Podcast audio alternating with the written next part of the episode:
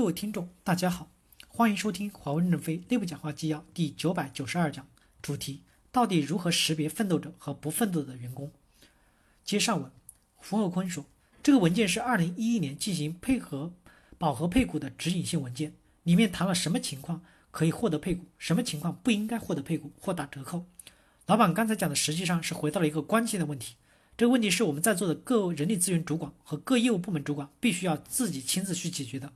那就是在公司倡导奋斗者文化的大背景之下，我们到底如何识别奋斗者和不奋斗的人？员工提交了成为奋斗者的申请，并不意味着他就是奋斗者。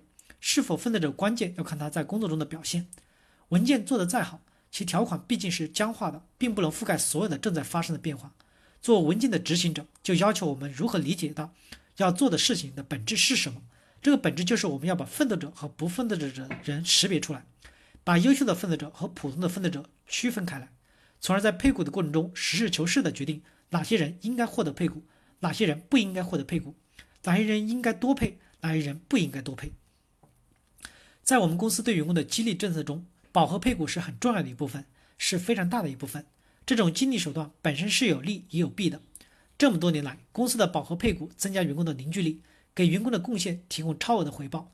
这个高额的回报就是不仅仅给你劳动报回报。另外还给员工分享公司长期的价值增长，它的弊在哪里呢？从客观上来讲，股票的高额回报有可能助长员工的堕大的思想，我们必须要承认到这一点。虽然我们将饱和配股叫做长期激励，但这个长期到底有多长？其实仔细看一下我们的饱和配股的政策，我们的长期可以是无限期的长。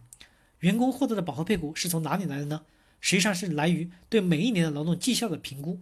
我们每年劳动绩效结果出来之后，会根据大家的岗位贡献。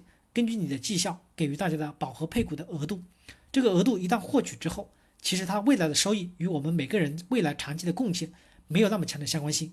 更坦率的讲，一旦获得以后，有可能一劳永逸的吃大锅饭。事实上，在我们的组织里，有很多员工就是在吃这种大锅饭。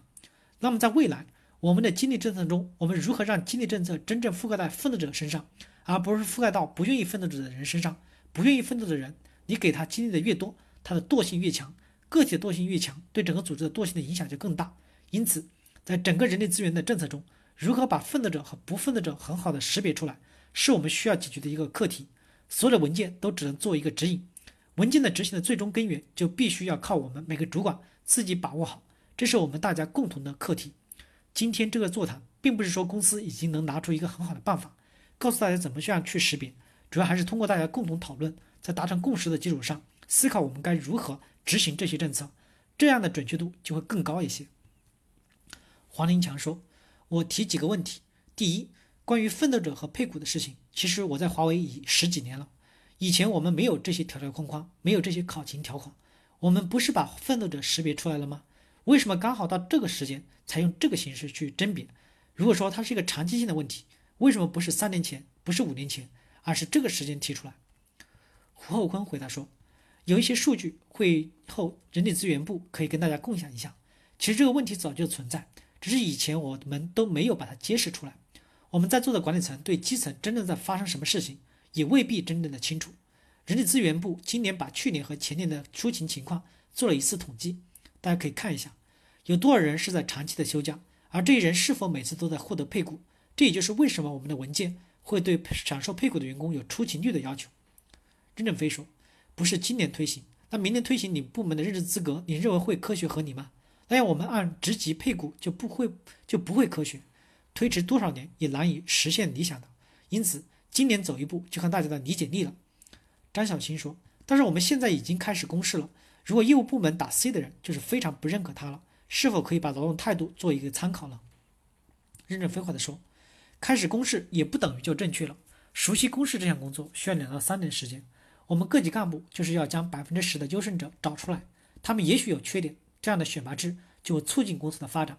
同时，对百分之十左右的后进者做一些分析，主管个人的倾向考核也会有偏。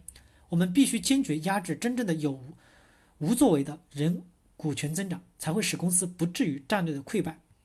张小新说，还有一个建议，本次配股时有提到已经超过饱和线的人，如果已经堕代了，是不是考虑适当的退出一点股份的机制？我们在评的过程中，因为饱和线的跨度很大，有些人即使没有到饱和线，其实我们都已经觉得他堕代了。对于这些人，是否也一样适用于退出机制呢？任正非回答说：“堕代就不要评给他，这就是你的权利。降低我也是同意的。个别的案例事先与人力资源委员会沟通，谋定而后动。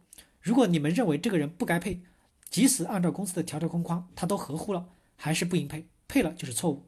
公司的文件是导向产生乖孩子的，乖孩子最容易符合公司的文件，但他不创造更多的价值。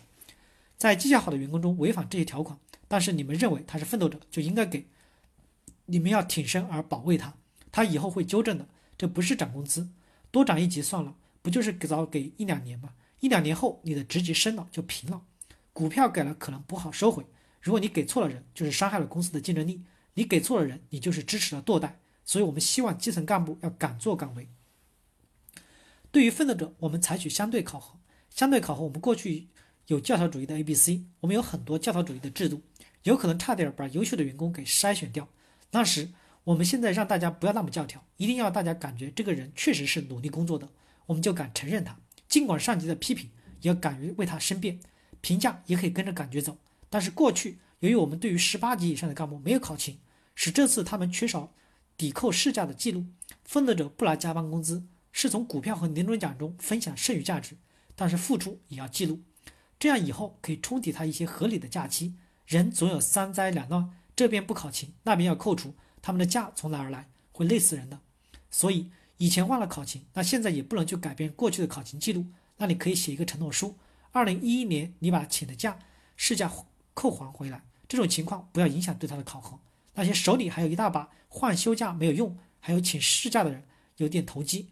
以后我们要坚持高中级奋斗者也要自己记录自己的工作，免刷卡也要自己记录，考勤员把它录进去。春节假，假如加班了，也要一天按三天计算。我们认为这个东西也是可以记载的。要纠正人力资源政策中一些不合理的现象。我们今天的沟通也是为了解决这个问题。以前我不知道，这次出了这个文件，我才开始知道这些问题，所以我就坦率的跟大家沟通。